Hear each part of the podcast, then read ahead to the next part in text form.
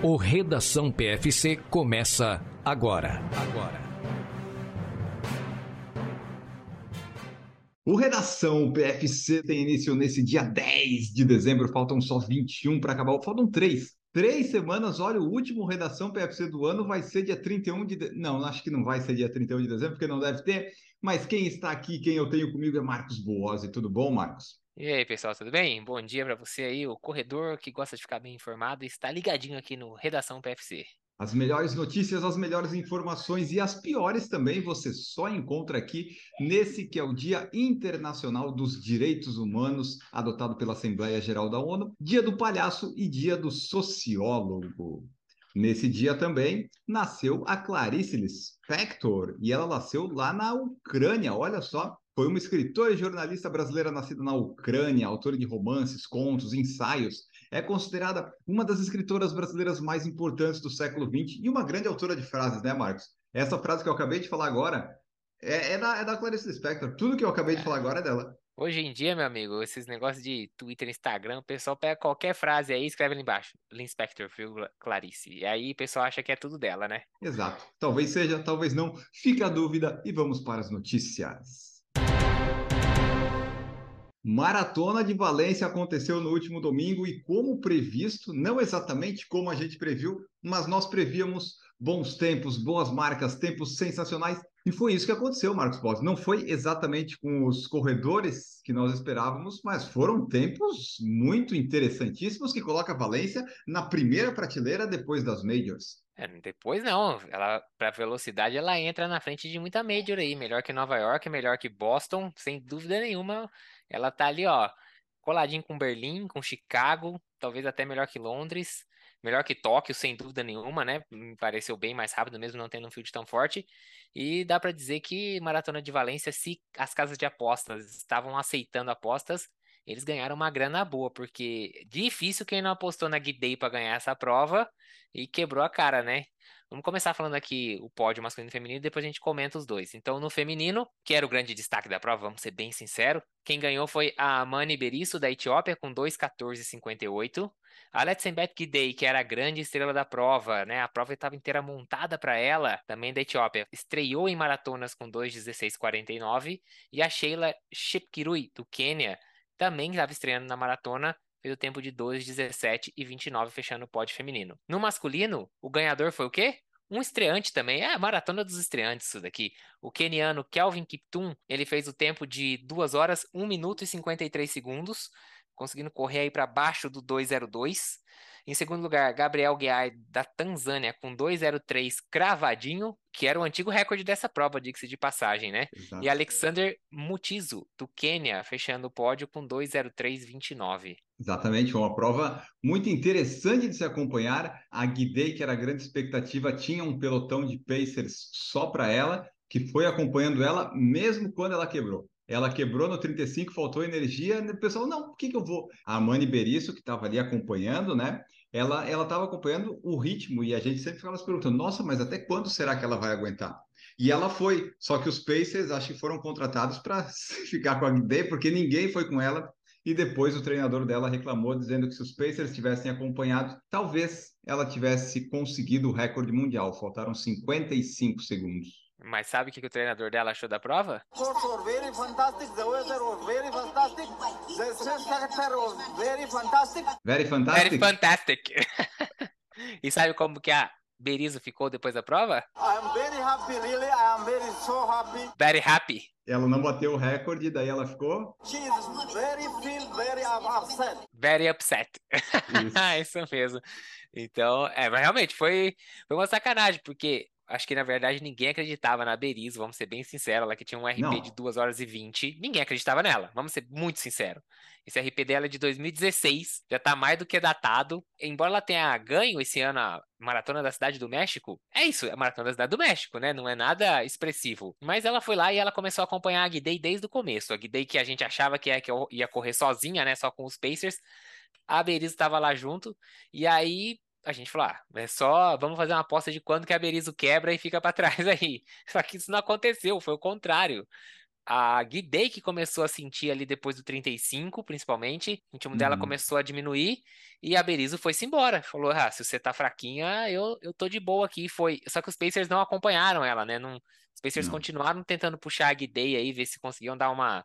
Aquele última, aquela última energia para Guidei cruzar a linha de chegada ainda conseguiu o recorde do- da melhor estreia numa maratona. E aí a Berizzo depois falou: pô, podia até ter tentado o recorde, mas faltou os Pacers para me puxar. Mas é, eu não sei não. Final da prova ela tava olhando toda hora no relógio, a impressão que me dava é que ela já tava também sentindo um pouco o ritmo ali. Sim. Ainda assim, se for pegar por atleta, é a, a terceira atleta mais rápida da história, né? Conseguiu aí a marca de 2:14:58. Só lembrando que o recorde é 2:14:04.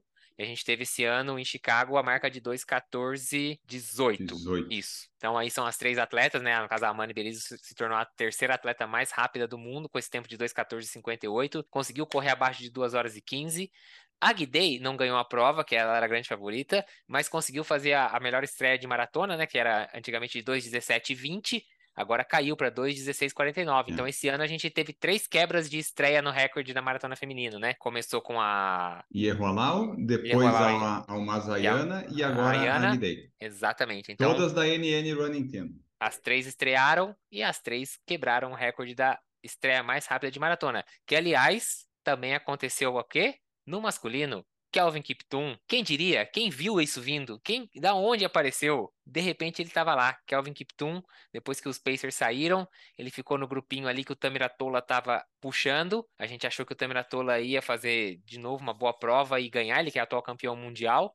Mas não foi bem assim, o Tamiratola começou a, a sobrar.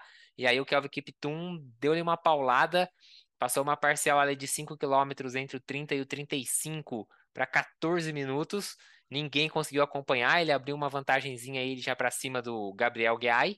E aí foi até o final, conseguiu ficar abaixo das 2 horas e 2 e se torna aí o terceiro também atleta mais rápido da história. Só fica atrás do Kipchoge e do Bekele. E, claro, obviamente, é a estreia mais rápida numa maratona masculina, 2:1:53. Final das contas, o Gabriel Guiar que ficou em segundo e o Mutizo passou o Tamiratola no finalzinho, no finalzinho. A gente achou, inclusive, que o Tamiratola era o terceiro. A transmissão da maratona perdeu a chegada do, do Mutizo em terceiro lugar, tava ali meio perdida. E só depois que a gente viu no resultado oficial que o Tamiratola tinha ficado em quarto lugar. Exatamente, foi uma prova cheia de recordes de estreias de bons tempos. Foi uma coisa muito interessante, muito impressionante, porque ó, pela primeira vez nós tivemos quatro mulheres sub 2 horas e 18 e sete mulheres sub 2 horas e 19. Em ambos, né? Feminino e masculino caiu o recorde do percurso. Agora não sei mais quando é que eles vão conseguir buscar isso aí, porque fazer o terceiro melhor tempo da história no feminino e masculino vai dar uma complicada. A Berizzo foi a terceira mulher sub 2 horas e 15 da história, fez o recorde etíope da maratona. A estreia mais rápida foi da Letsenbet Day, como você falou, foi a primeira vez que uma estreante correu sub 2 horas e 17. No masculino, tivemos o recorde do percurso, estreia mais rápida. Foi o quarto melhor tempo, mas é o terceiro melhor atleta, porque o Kipchoge é aquela coisa, né? Tem dois melhores tempos da vida. E ele fez a segunda metade da maratona mais rápida da história. Ele passou para 61 e 38 a segunda metade para 60 e 15. E se você lembrar, o Kipchoge esse ano em Berlim passou a primeira meia um pouquinho abaixo de 60. Então foi uma meia muito rápida do Kiptum. E você pode até pensar, em algum momento, quando viu ele chegando sem relógio, ele correu com o relógio até o quilômetro 35, tá? Ele tirou, ele se incomodou, não sei exatamente porquê, mas ele ficou ali, tirou e foi sem relógio até o final. É, é verdade, no final da. Ali, depois do 30, mais ou menos, não sei o que, tava, você estava incomodando, se ele falou que você fez uma coisa, eu vou na sensação de esforço, não quero que você. Pegou lá, arrancou, deu uma dentada na, na pulseira do relógio lá para ajudar e abandonou o relógio e correu na raça, na percepção de esforço. É isso, né? O atleta tem que ter essa sensibilidade boa e tem que estar apurado. E deu certo, no caso dele deu certo.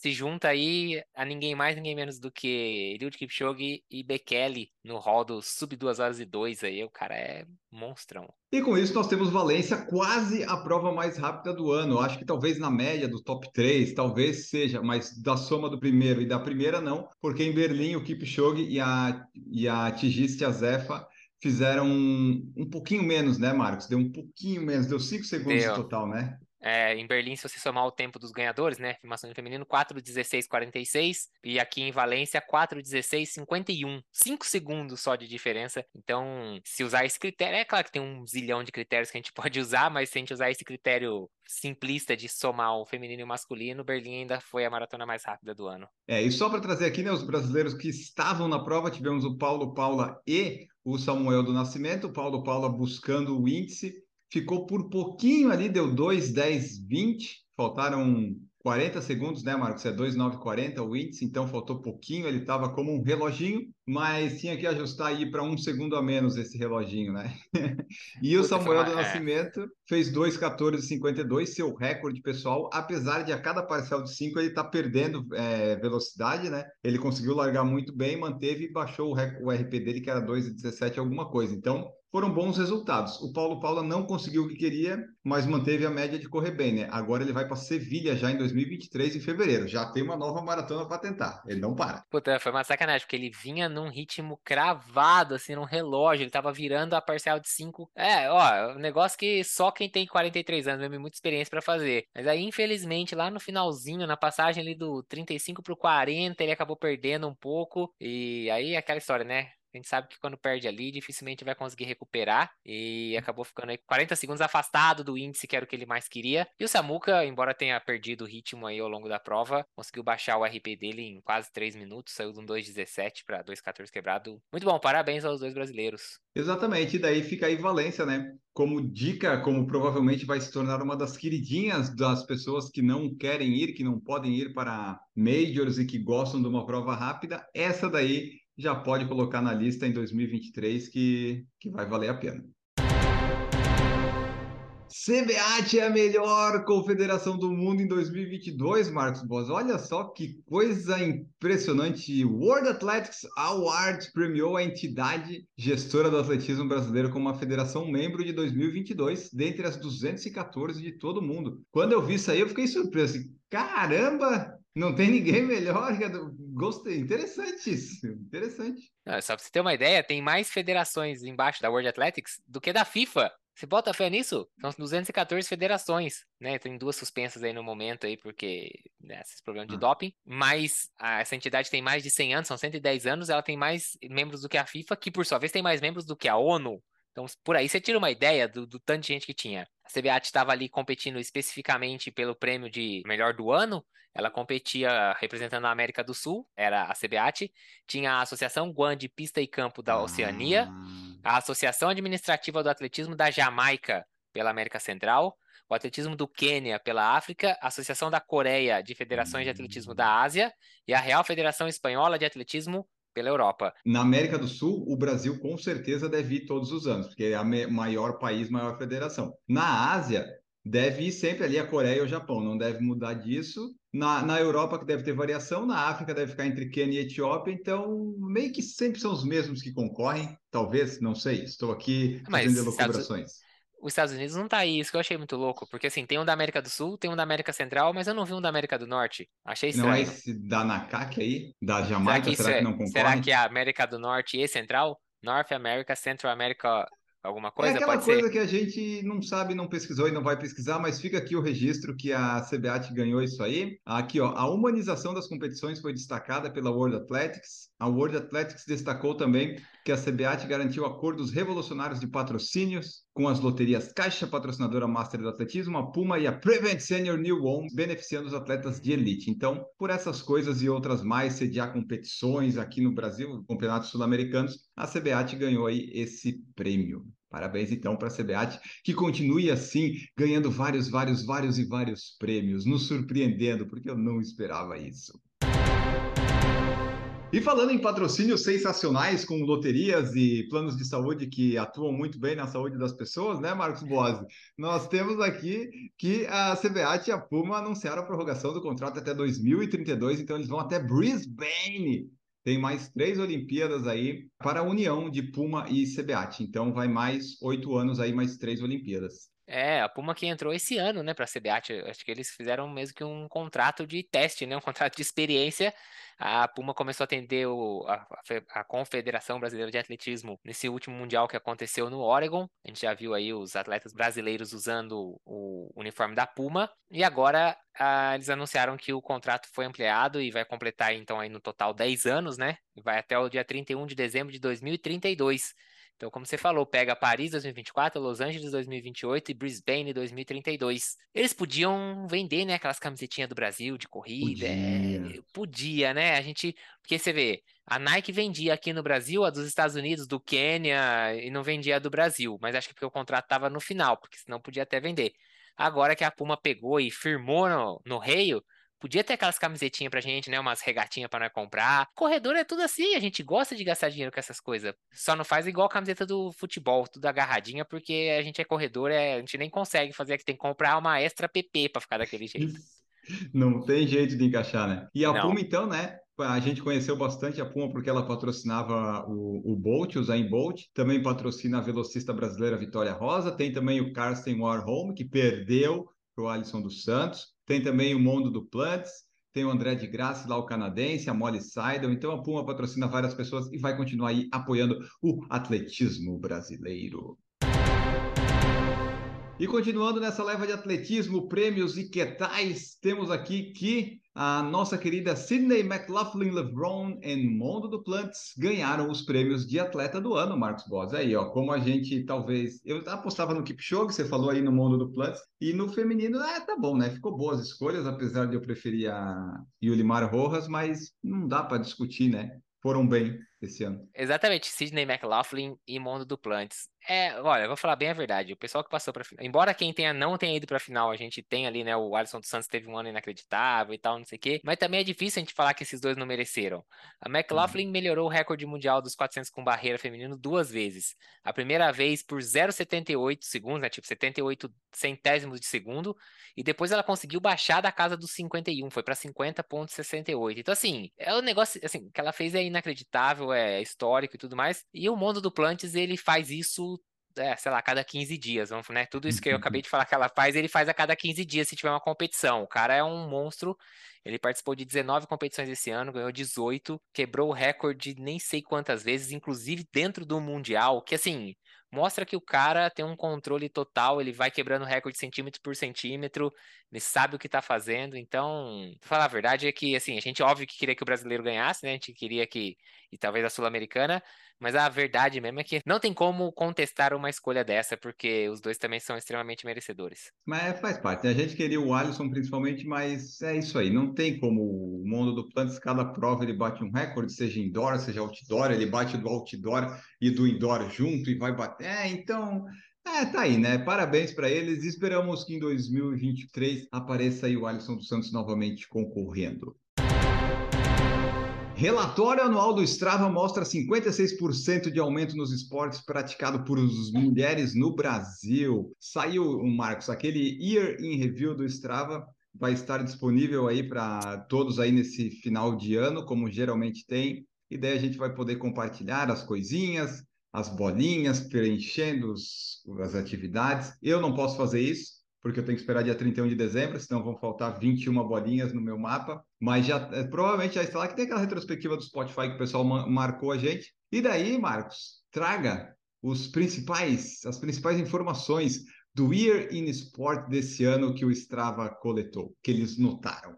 Os esportes de trilha estão em um grande momento, então você que já tá ficando meio de saco cheio do asfalto, saiba que não é só você não. A galera tá indo muito pra trilha, então as caminhadas e tudo mais, trilhas triplicou nos últimos três anos. Então fiquem espertos aí vocês que gostam de trilha. O pessoal quer montar canal de corrida? Ô pessoal, presta atenção que parece que tem uma galera aí correndo trilha e não tem um canal específico disso. Força das mulheres, isso é legal. No Brasil houve um aumento de 56% no número de atividades praticadas por mulheres em comparação ao ano de 2021. Isso é muito legal, muito legal mesmo. A mobilidade urbana no Rio de Janeiro foi a segunda cidade, só perde para Paris a ter o maior número de pessoas realizando trajetos para o trabalho de bike em comparação a 2019, que foi quando começou a pandemia. Depois teve aqueles dois anos bagunçados lá que não, né, não para ir para o uhum. trabalho não tinha muito como fazer comparação. Bikes elétricas estão aqui para ficar. A porcentagem de ciclistas no Strava que usam uma bike elétrica aumentou em 26%. Então você aí que é meio peba, quer uma ajudinha para alcançar seu amigo que pedala para caralho, use uma bike elétrica, não tem problema nenhum nisso. É uma boa e tem muita gente usando. As atividades estão cada vez mais longas e com maior frequência. Quando faz em grupo, a galera que faz em dupla, eles se exercitam por mais tempo em distâncias maiores do que quando estavam sozinhos. Isso é a mais pura verdade. Hoje mesmo fiz um treino de limiar que se fosse para fazer sozinho, duvido que teria saído. Estar em grupo é sempre muito bom e ajuda. A porcentagem de corredores que correram uma maratona quase duplicou em relação a 2021. Olha. O que já era um pouco de se esperar também, porque 2021 a gente ainda estava voltando da pandemia. Mas ainda assim fica como um dado legal aqui. Uh, os turistas internacionais que visitam o Brasil e editaram suas atividades no Strava praticaram principalmente corridas, ciclismo e caminhadas ou trilhas. Okay. Porque também não ia falar de praticar esqui aqui no Brasil, vamos ser bem sinceros. Não tem como. As viagens internacionais estão quase de volta aos níveis pré-pandêmicos. A porcentagem de atletas que desenvolvem atividade fora do seu país de origem aumentou 101% em relação ao ano passado, mas somente 3% em relação aos números pré-pandêmicos. Então a gente está quase no mesmo patamar. A galera está viajando para correr, ou está viajando e correndo e fazendo algum exercício em algum outro país, quase igual a gente estava em 2019. Então você vê, isso aí é só o que o pessoal alimenta o Strava, né? Tem um pessoal que não alimenta, né? Você tem que alimentar o Strava para os dados serem cada vez mais fidedignos. Se você treinou e não postou no Strava, não valeu. Fez RP e não postou no Strava, a World Athletics nem considera, meu amigo. não tem como. Então... Mesmo que o Strava roube na hora de fazer o, P, o, RP, né? Mas tudo bem, não tem problema. Porque você corre a maratona no Strava, aí você registra é. como um exercício só. Aí ele pega e corta a hora que deu 42, 195 e fala que aquele é teu RP da maratona. Aí não dá, né, Strava? O é... Strava é bem, é bem, como a gente, né? Quer pegar bem a só bem onde para. É aquela ah, história é. do me ajuda a te ajudar, vai. Exatamente.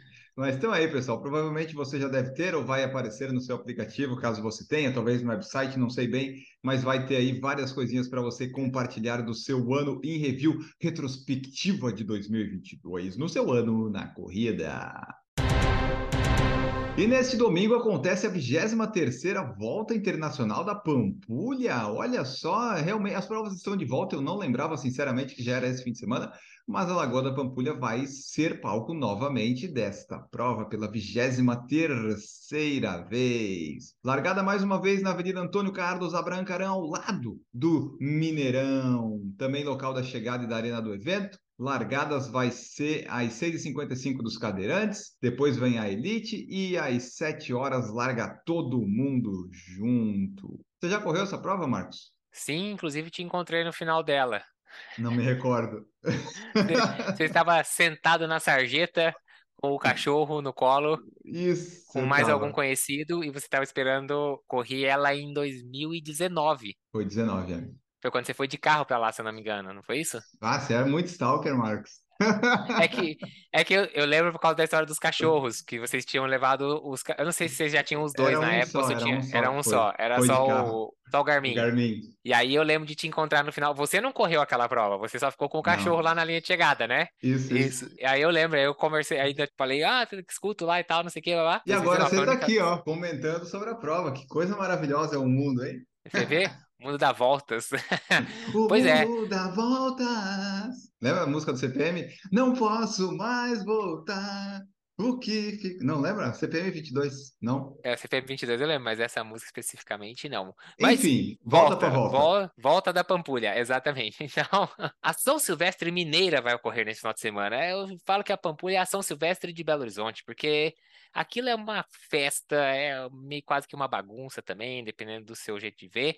Mas é isso, a volta da Pampulha, 18 quilômetros, fazendo né, a volta na, na lagoa, é a prova planinha, um pouquinho de curva, mas bem plana. Então, se você conseguir largar bem, uma prova até legal para fazer um tempo muito melhor do que a São Silvestre, diga-se de passagem. E trazer aqui o destaque, né? Os nomes, é, ah, é, traz quem vai estar aí Isso. Dos atletas brasileiros no masculino, o Giovani, que é o maior campeão, na verdade, da história, né? Ele que já tem aí seis títulos lá na volta da Pampulha. Obviamente, ele é o destaque, vai atrás do sétimo título na prova dele, mas também ele vai ter aí a disputa com quem? Com o Ederson Vilela, que foi campeão em 2019, uhum. Gilmar Silvestre Lopes, que já foi vice na meia maratona do Rio este ano e terceiro nas 10 milhas da Garoto, o irmão dele, o Gilberto Silvestre Lopes, que foi terceiro nos 21. Olha, a briga é em família, você imagina esse almoço de domingo como que deve ser. Ah, mas ó, só uma observação, eu sou contra pais darem nomes quase iguais para os filhos. Ah, é muito complicado isso, Gilmar e Gilberto, sabe? Pô, podia dar uma variada, mas segue. Sávio Silva, que foi vencedor da Aricanduva Run e quarto na primeira meia maratona de Guarulhos em 2022, e Robson Lima, terceiro colocado na meia de Foz e nos 21 da meia maratona do Rio de Janeiro. Já no feminino, a mineira Amanda Oliveira e a sua compatriota de Minas Gerais, Larissa Quintan, são os destaques e vamos Amanda ter aí que já da... conversou com a gente no podcast. Ela que corre, corre pesado, hein? Corre forte, hein? Essa daí é, é bruta. E elas vão enfrentar a Fluminense Vivian Amorim, Amanda e Larissa vão correr em casa, porque como a gente já falou aqui, elas são mineiras e compatriotas de Minas Gerais. A Amanda, ela é campeã dos 21 na Maratona do Rio esse ano, além de ter sido a melhor brasileira nas 10 milhas garoto, que rola lá em Vitória, Vila Velha, lá em Espírito Santo, e o pessoal ganha chocolate no final da prova. Ela também terminou a Pampulha ano passado na terceira colocação. A Larissa, por sua vez, é a atual vice-campeã da Pampulha, então ano passado já rolou ali uma disputa entre as duas, e esse ano venceu a meia maratona de Belo Horizonte e segunda colocada nos 21K da meia do Rio. Elas enfrentam a Carioca, a Fluminense, né, que eu já falei, Viviane Amorim, ela que já foi top 5 na Maratona Internacional de São Paulo em 2022 e na meia Maratona Internacional de São Paulo em 2020. Mas a vida dos brasileiros e brasileiras não vai ser tão fácil assim. Por quê? Porque nós temos alguns destaques africanos que estão vindo. Então, o maior destaque no feminino é a Vivian Kiplagat, que é keniana, que é atual campeã da Pampulha. E no masculino, Vestus Sheboy e o ugandense Moses Kibet. Todos eles aí vindo da África para tentar abocanhar a vitória na volta da Pampulha. Então, os brasileiros, bom que eles fiquem de olhos bem abertos, porque africano, esses caras são fortes. Que Plagat já tem histórico aí na, na volta da Pampulha, inclusive. Exato. Então a volta da Pampulha vai acontecer 23 edição. Esperamos que tenhamos brasileiros no topo do pódio. No top 3 e no top 5, acho que quase com certeza eles estarão. Ultramaratonista na Califórnia corre uma ultramaratona numa rotatória, Marcos Bozzi. Sim, sim, sim. O ultramaratonista Tate Dobson, ele resolveu fazer um negócio diferente no dia 30 de novembro. Ele fez pouco mais de 58 quilômetros, pouquinho mais de 6 horas correndo numa rotatória de 140 metros. Ai, meu Deus do céu, é muito retardo, velho, mas é isso. Ele começou a correr por volta das 11 da manhã e parou só quando foi 5 da tarde, 6 horas, como o N falou. Ele completou aproximadamente 415 voltas nessa rotatória, registrou no Strava, que ficou uma bagunça, porque o GPS obviamente dá erro, porque fica passando em cima do mesmo lugar, 140 metros é muito pouco. E 140 metros depois o pessoal fez uma aferição ali, mas mais ou menos, né? Usou o OpenStreetMap, que também não é muito lá confiável, podiam ter comprado uma rodinha e ter feito essa aferição, mas foi uma ultra de qualquer jeito, passou dos 42. E o mais maluco de tudo é que ele não inverteu o sentido de rotação nenhuma vez. Ele correu no sentido horário, que era para ele poder ver os, os carros. carros, né? Os carros que estavam vindo na direção contrária e poder tentar reagir caso acontecesse alguma coisa. E mais do que isso, ele correu sem parar nenhuma vez, nem mesmo para fazer um pit stop no banheiro tudo que ele comeu antes e durante a prova, vamos chamar assim, né, durante essa ultramaratona que ele fez, foram aquelas balinhas de goma em formato de bichinhos da Mott's. Eu não conheço essa marca, acho que não tem aqui no Brasil, mas aí, ó, quem for correr uma maratona fora, gel de carboidrato, da, como é que é, da Martin, não sei o quê, que nada, balinha de goma da Mote. Isso dá energia. Olha só, e no mapinha do Strava dele tá aqui, né? 36 milhas vezes 1.6 dá quase os 58 quilômetros que o pessoal falou, né? Então ele fez isso em 5 horas e 51 Aí no Strava tá bem pintadinho assim as 415 voltas, né? Tem os errinhos, mas dá para ver que ele ficou ali. E isso foi numa quarta-feira, então tá sobrando muito tempo aí para o nosso querido Dobson, né? Tá sobrando tempo para ficar das 11 às 17 dando volta na rotatória. De repente, se alguma pessoa foi trabalhar ou foi no shopping, passou ali, né? Deve ter visto, ué, esse rapaz de novo? E daí passou, ué, né? E 140, 140 metros, vocês sabem, é quase nada. Então tá aí, fica nossos parabéns pro Tate Dobson, mostrando que ultramaratonista geralmente tem um parafuso a menos. É, então, eu, eu falei, pô, será que esse cara não ficou meio tonto? É que você falou 140 metros é pouco, é bem pouco pra fazer numa rotatória. Testar o tempo dele fazendo curva. O ritmo dele foi aproximadamente 6 minutos por quilômetro. Eu acho que ele deu uma segurada porque senão acho que ele ia ficar tonto se ele ficasse correndo rápido, porque é muito pequena a rotatória. Não é tipo um quarteirãozinho, é uma é só o círculo, né? Tipo, é, realmente não para de fazer o círculo em nenhum momento. É, e tem que cuidar com as ruas ali, né, que tem no mapinha do Strava, então realmente não dava para correr tão rápido. É, faz todo sentido. Parabéns aí, Tate Dobson, numa quarta-feira correndo 58 quilômetros. E agora nós vamos embora, que esse Redação PFC tem que se acabar, tem que se terminar. O Redação 83, será que foi o último? Não sabemos ainda, talvez não, talvez sim. Vamos acompanhar. Mas esse do dia 10 de dezembro fica por aqui. Marcos Boas, muito obrigado pela sua presença e vamos embora. Valeu, pessoal. Fica ligado aí para descobrir quando que vai ser o último Redação PFC do ano. Exatamente. E nós ficamos por aqui. Bons treinos, boas corridas. Mandem seus relatos, mandem suas mensagens, mandem tudo que você quiser. E não se esqueça, tem um novo quadro no YouTube do Por Falar em Correr, Por Falar em Tênis. Você pode acompanhar lá, se assim você desejar. Voltamos no Redação PFC 85. Quando? Não sabemos ainda. Tchau.